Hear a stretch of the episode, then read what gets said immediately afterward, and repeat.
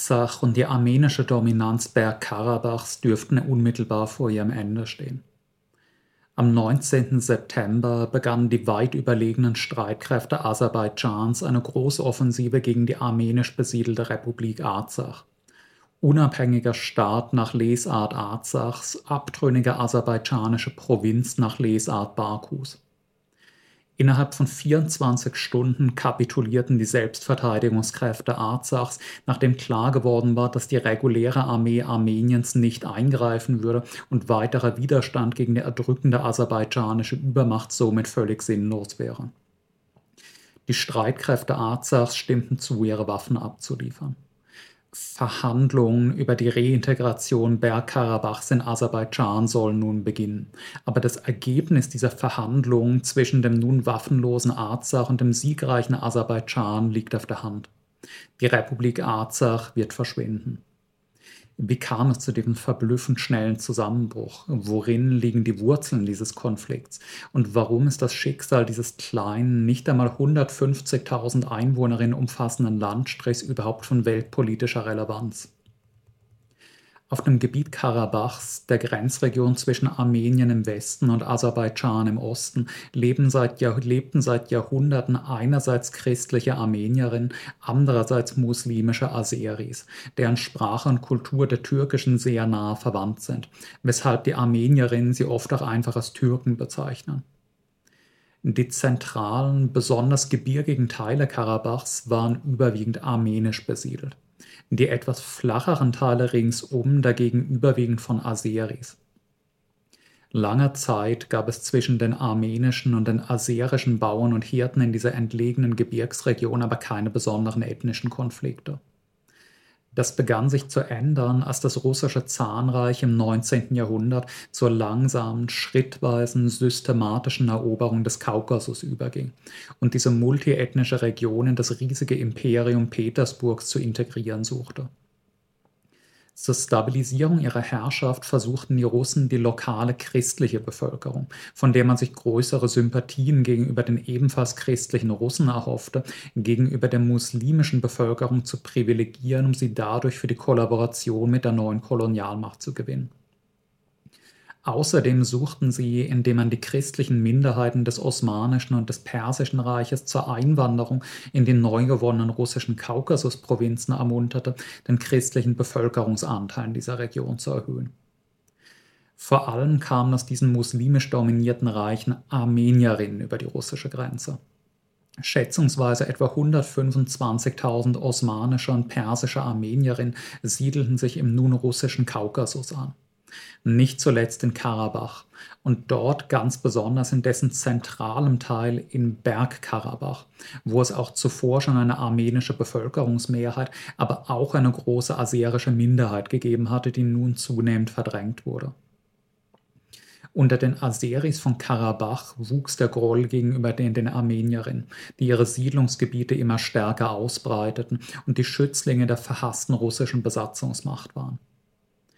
Diese Spannungen verstärken sich immens im Ersten Weltkrieg, als nebenan im Osmanischen Reich türkische Truppen einen Genozid mit Hunderttausenden Todesopfern an der armenischen Minderheit im Osten des Reiches verübten.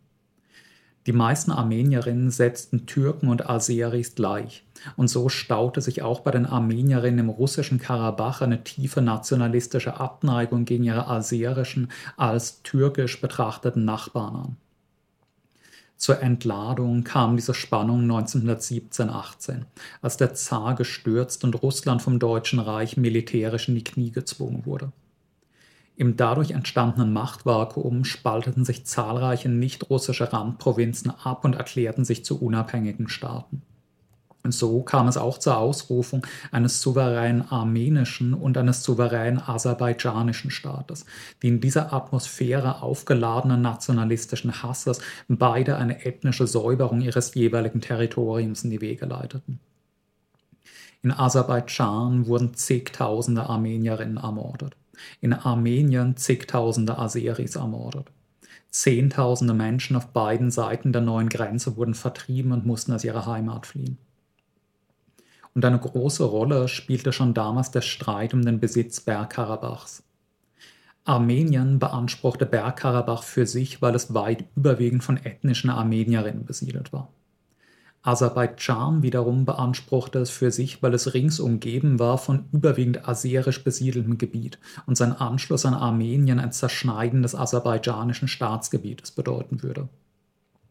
Diesem beidseitigen genozidalen Spuk wurde ein Ende bereitet, als die Bolschewiki den Bürgerkrieg gewonnen und ihre Macht in Russland gefestigt hatten und die neue Rote Armee im Jahr 1921 den Kaukasus zurückeroberte, womit die Existenz des armenischen wie des aserbaidschanischen Staates wieder endete und damit deren Politik der ethnischen Säuberung.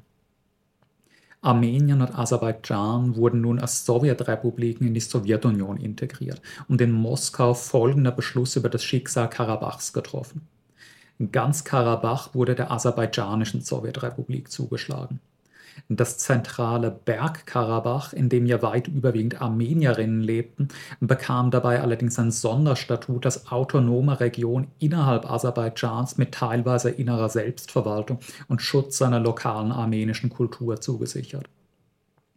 Knapp 70 Jahre lang funktionierte diese Regelung leidlich gut und flauten die aufgeputschten nationalistischen Leidenschaften wieder ab zumal die Verwaltungsgrenzen zwischen den einzelnen Teilrepubliken innerhalb des gemeinsamen staatlichen Rahmens der Sowjetunion ohnehin von ziemlich begrenzter Bedeutung für das reale Alltagsleben der Menschen waren. Dazu führte die stürmische Entwicklung der sowjetischen Planwirtschaft zu einem ungeheuren ökonomischen und gesellschaftlichen Entwicklungs- und Urbanisierungssprung des gesamten Kaukasus. Und für Menschen, mit deren Lebensstandard es rasant aufwärts geht, pflegen chauvinistische Rivalitäten mit ihren Nachbarn üblicherweise an Bedeutung zu verlieren. Ab den späten 70er Jahren geriet die sowjetische Ökonomie aber in eine schwere, eine chronische Krise, die in den 80er Jahren von Stagnation zu einem Absinken des Lebensstandards überging. Mit der wirtschaftlichen Krise erstarkten in den nicht-russischen Randgebieten aber wieder separatistische Neigung. Wuchs die Überzeugung, in eigenen Nationalstaaten ohne Bindung an Moskau besser fahren zu können als in der Bindung an die Sowjetunion. Und mit dem Separatismus krochen Chauvinismus und nationalistischer Hass, die jeder Nationalstaat des ideologischen Kitt braucht, wieder aus der Mottenkiste der Ideologiegeschichte hervor.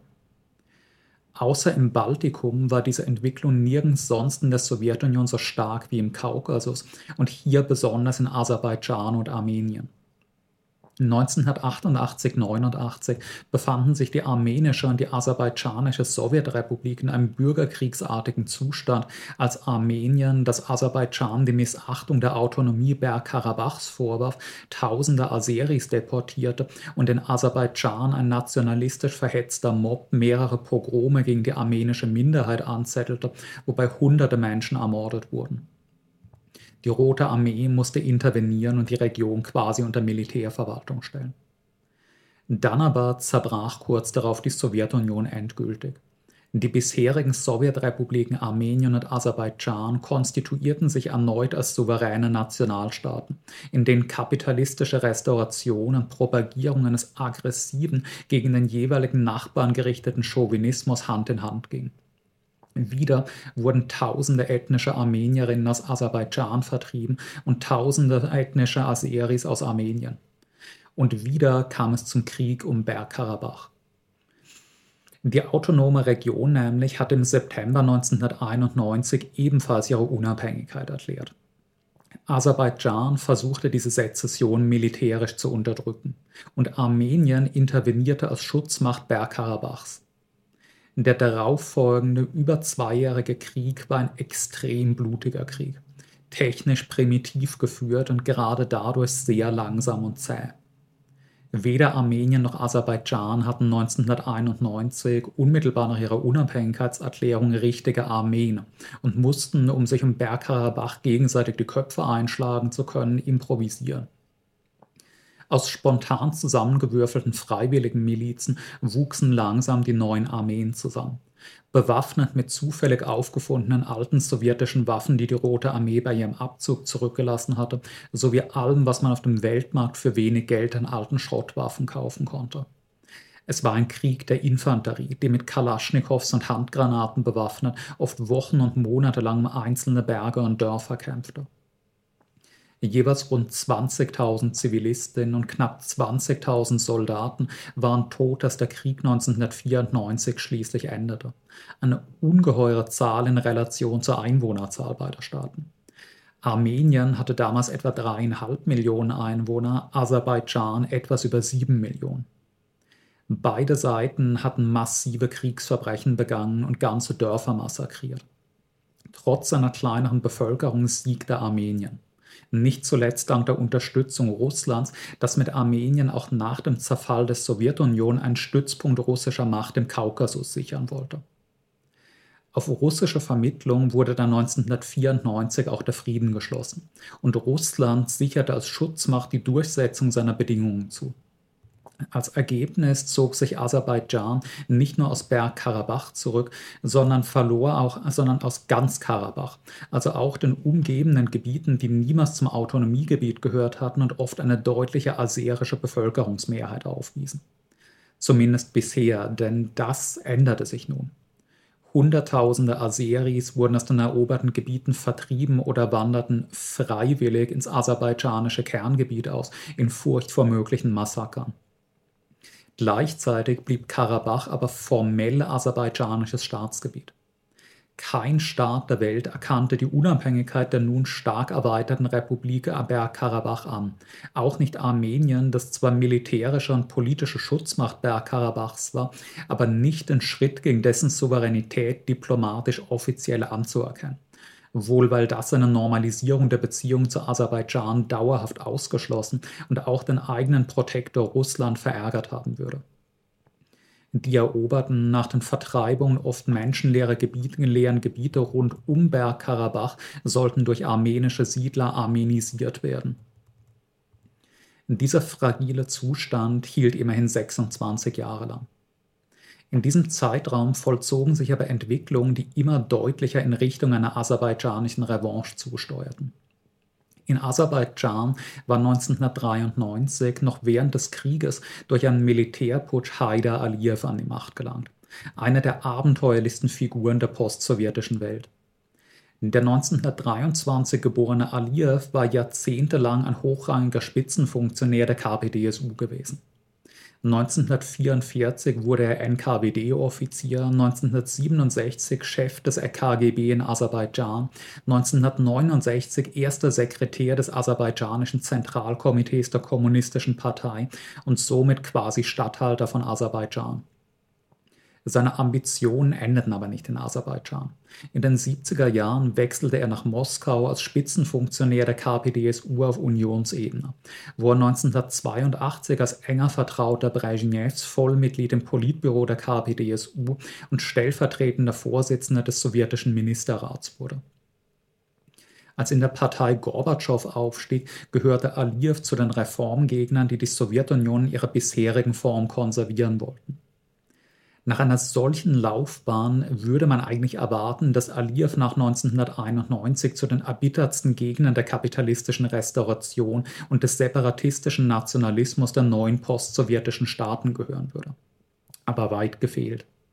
Am Fall Alias zeigt sich besonders krass, dass der Großteil der späten sowjetischen Bürokratie aus puren Opportunisten bestanden hatte, die nichts als ihre persönliche Macht und Bereicherung interessierte und denen völlig egal war, in welchem System und unter welcher ideologischen Flagge sie an der Spitze der Gesellschaft standen, solange sie diese Spitzenstellung nur bewahren oder ausbauen konnten. Fast kein hoher KPDSU-Funktionär hatte gegen die Wiedereinführung des Kapitalismus prinzipielle Einwände. Auch Aliyev nicht, der, als er sah, dass die Sowjetunion nicht mehr zu retten war und er in deren Rahmen also keine Karriere mehr würde machen können, achselzuckend die neuen Realitäten anerkannte, dem Kommunismus abschwor und nun einen übersteigerten aserbaidschanischen Ultranationalismus propagierte. Seine frisch gebackene chauvinistische Ideologie hatte dabei starke Anklänge an den Panturanismus, die Vorstellung, dass alle Turkvölker auch politisch eine Gemeinschaft bilden und Aserbaidschan insbesondere mit der Türkei eng verbunden sein sollte. Als nationalistischer Hardliner konnte Aliyev sich profilieren und mit einiger öffentlicher Unterstützung die Macht ergreifen, als der Krieg schlecht lief. Den Krieg konnte Aliyev zwar auch nicht wenden, und kurz nach seiner Machtergreifung musste er dem für Aserbaidschan demütigenden Frieden von 1994 zustimmen. Aber bald begann seine Regierung unterschwellig zu suggerieren, dass das ja nur vorübergehend sei und man sich das Verlorene schon wieder zurückholen werde. Bis dahin genoss der Aliyev-Clan aber erst einmal in vollen Zügen das Leben als Herrscher des neuen Staates. Die Korruption und Vetternwirtschaft unter Aliyevs schnell diktatorische Züge annehmende Herrschaft erreichten ein unglaubliches Ausmaß. Aliyevs weit verzweigte Verwandtschaft, seine Freunde und loyalen Diener wurden überschüttet mit Villen, Geldgeschenken, Limousinen und prestigeträchtigen politischen und administrativen Ämtern. Das rauschende Jet-Set-Leben des Aliyev-Clans mit Privatjets, prunkvollen Villen und Shoppingtouren nach New York wurde legendär. Um Aliyev als nationalen Führer wurde ein regelrechter Personenkult aufgebaut. Der Charakter der aserbaidschanischen Demokratie zeigte sich 2003, als der schwerkranke Aliyev seinen Sohn Ilham als seinen Nachfolger im Präsidentenamt vorschlug, woraufhin alle relevanten Parteien sofort ihre eigenen Kandidaturen zurückzogen und Ilham Aliyev nach dem Tod seines Vaters zum neuen Präsidenten gewählt wurde. Der nun seit 20 Jahren herrschende Ilham Aliyev setzte den Kurs seines Vaters nahtlos fort. Einerseits was Korruption und Vetternwirtschaft anging. Ilham Aliyev ernannte seine eigene Frau per Dekret zur Vizepräsidentin Aserbaidschans. Seine Kinder und sonstigen Verwandten bekamen unzählige privatisierte Unternehmen zugeschanzt oder ganz direkt Millionenbeträge, die oft aus Schmiergelddeals mit internationalen Investoren stammten.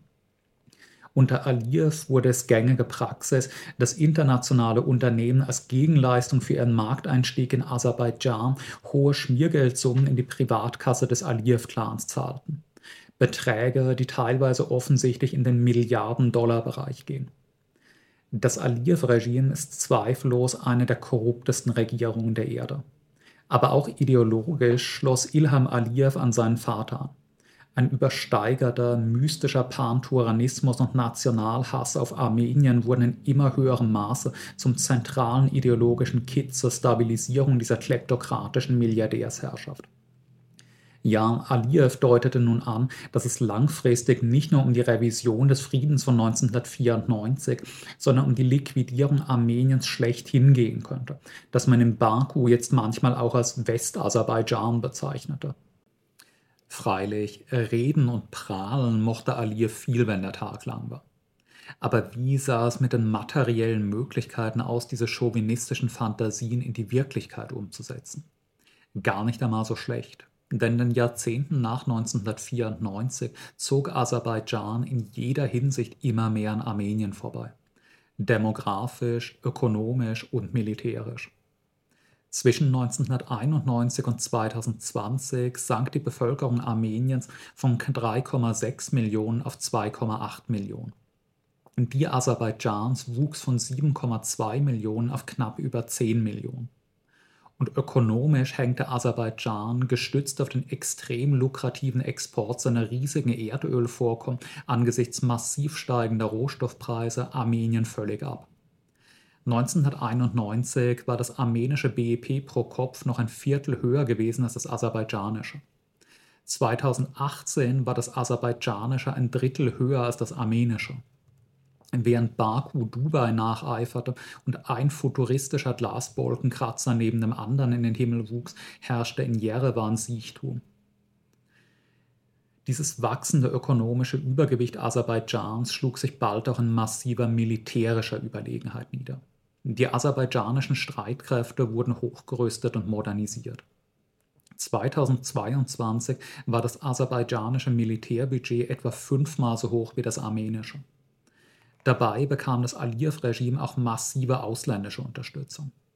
Einerseits vom geistesverwandten Regime Erdogans in der Türkei, das Aserbaidschan beispielsweise mit den hochmodernen Bayraktar-Kampfdrohnen ausrüstete, die bald eine enorme Bedeutung erlangen sollten. Erdogan und Aliyev teilten nicht nur dieselbe reaktionäre, panturaниstisch-chauvinistische Ideologie und deuteten die Möglichkeit einer zukünftigen Vereinigung beider Staaten an, sondern sie hatten und haben auch eine enge ökonomische Bindung zueinander. Wobei die Türkei in erster Linie am aserbaidschanischen Öl und Gas und Aserbaidschan an türkischen Waffen- und Technologietransfers interessiert ist. Noch wichtiger als die Türkei ist für Aserbaidschan als Waffenlieferant aber Israel der größte militärische Unterstützer des Aliyev-Regimes überhaupt. Welches Interesse hat Israel an Aserbaidschan?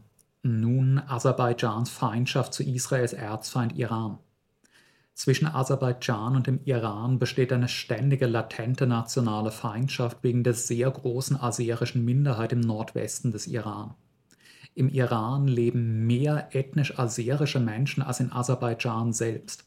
Und das Regime in Baku spielt sich als deren Protektor auf, was in Teheran wiederum Argwohn auslöst. Aliyev könnte versuchen, eine politische Destabilisierung des Iran zu befördern und eine mögliche Sezession der aserischen Landesteile unterstützen.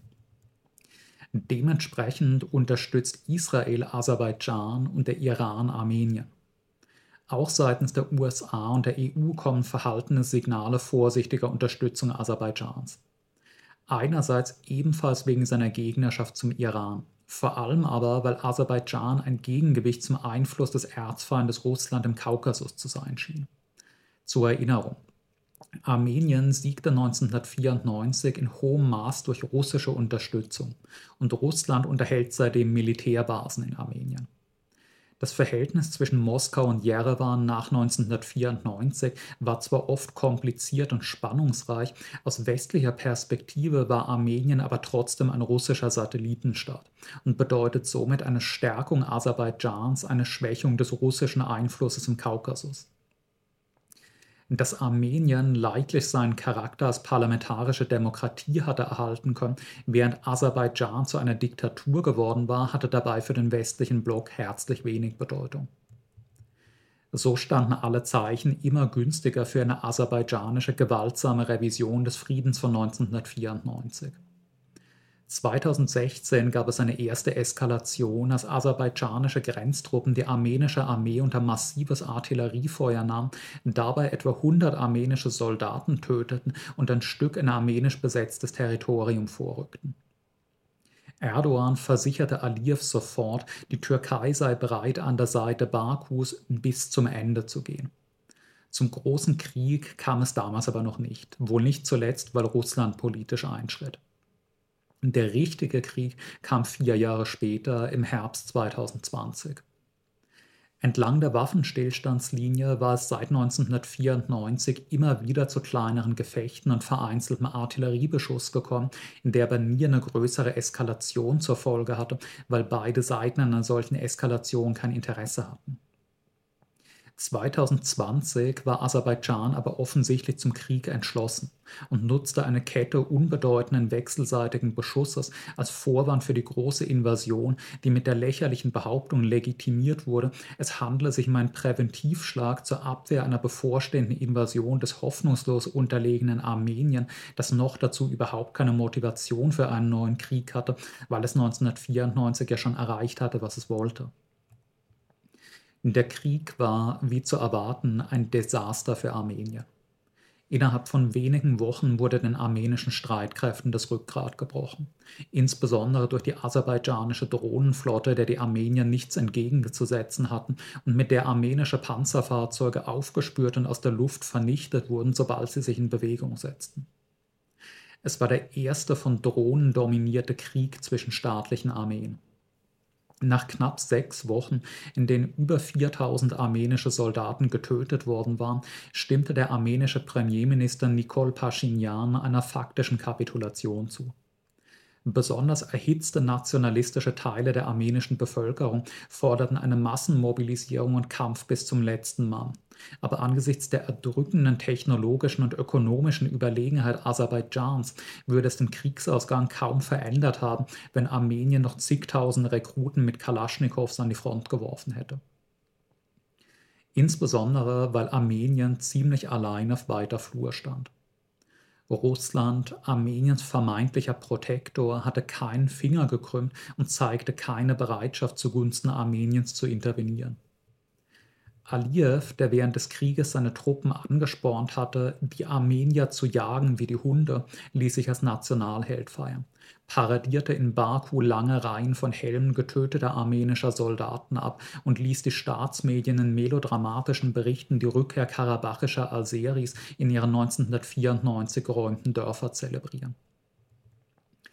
Der Frieden von 2020 führte noch nicht zur Liquidierung Bergkarabachs das inzwischen Republik Asach hieß, aber machte es praktisch lebensunfähig. Fast alle 1994 besetzten Gebiete, die außerhalb der früheren Autonomiezone Bergkarabach lagen, mussten von den Armeniern geräumt werden und wurden wieder direkt in den aserbaidschanischen Staat integriert. Darüber hinaus aber auch ein südliches Stück des eigentlichen Bergkarabach, aus den von Aserbaidschan zurückeroberten Gebieten setzte nun eine Massenflucht der armenischen Bevölkerung ein. 90.000 Menschen flohen nach Armenien oder in die verbliebenen Teile Bergkarabachs. Insbesondere aus Furcht vor aserbaidschanischen Vergeltungsmassakern keine ganz unverständliche Befürchtung angesichts der Tatsache, dass auf aserbaidschanischer Seite auch syrische dschihadistische Milizionäre kämpften, die das Erdogan-Regime vermittelt hatte und die Social-Media-Prominenz erlangten durch mehrere Videos, in denen sie armenische Zivilisten in eroberten Dörfern enthaupteten wie in der aserbaidschanischen Exklave Nachitschewan weiter südwestlich, die an die Türkei grenzt und wo fast alle historischen armenischen Kirchen und sonstigen Kulturgüter vernichtet worden waren, setzte nun auch in den rückeroberten Gebieten Karabachs eine De-Armenisierung ein und wurden aserbaidschanische Siedler ins Land gerufen. Der übrig gebliebene Rest Arzachs war jetzt auf allen Seiten von aserbaidschanisch beherrschtem Gebiet umschlossen und vom armenischen Staatsgebiet abgeschnitten. Als einzige Verbindung blieb den Armeniern der sogenannte Lachin-Korridor, ein wenige Kilometer breiter Streifen, der das kleine Gebietsstück zwischen Armenien und Arzach durchquerte. Dieser schmale Streifen konnte von Aserbaidschan bei Bedarf aber natürlich sehr leicht blockiert werden. Und genau das geschah im August dieses Jahres, als das Aliyev-Regime sich entschloss, Arzach durch Unterbrechung seiner einzigen Verbindungsstraße zur Außenwelt auszuhungern. Einen Monat lang gelangten keine Versorgungsgüter mehr nach Arzach und zeichnete sich eine schwere humanitäre Krise ab. Dann, am 19. September, griffen die aserbaidschanischen Streitkräfte den verbliebenen Rumpf der Republik Arzach an. Innerhalb von 24 Stunden war es vorbei.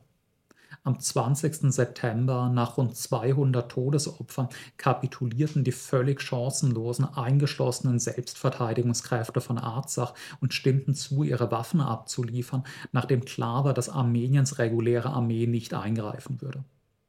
Das Schicksal Arzachs dürfte damit besiegelt sein. Das Gebiet wird nun mit an Sicherheit grenzender Wahrscheinlichkeit wieder voll ins aserbaidschanische Staatsgebiet integriert werden. Und ob Baku ihm noch irgendein Autonomiestatut zugestehen wird, ist sehr fraglich.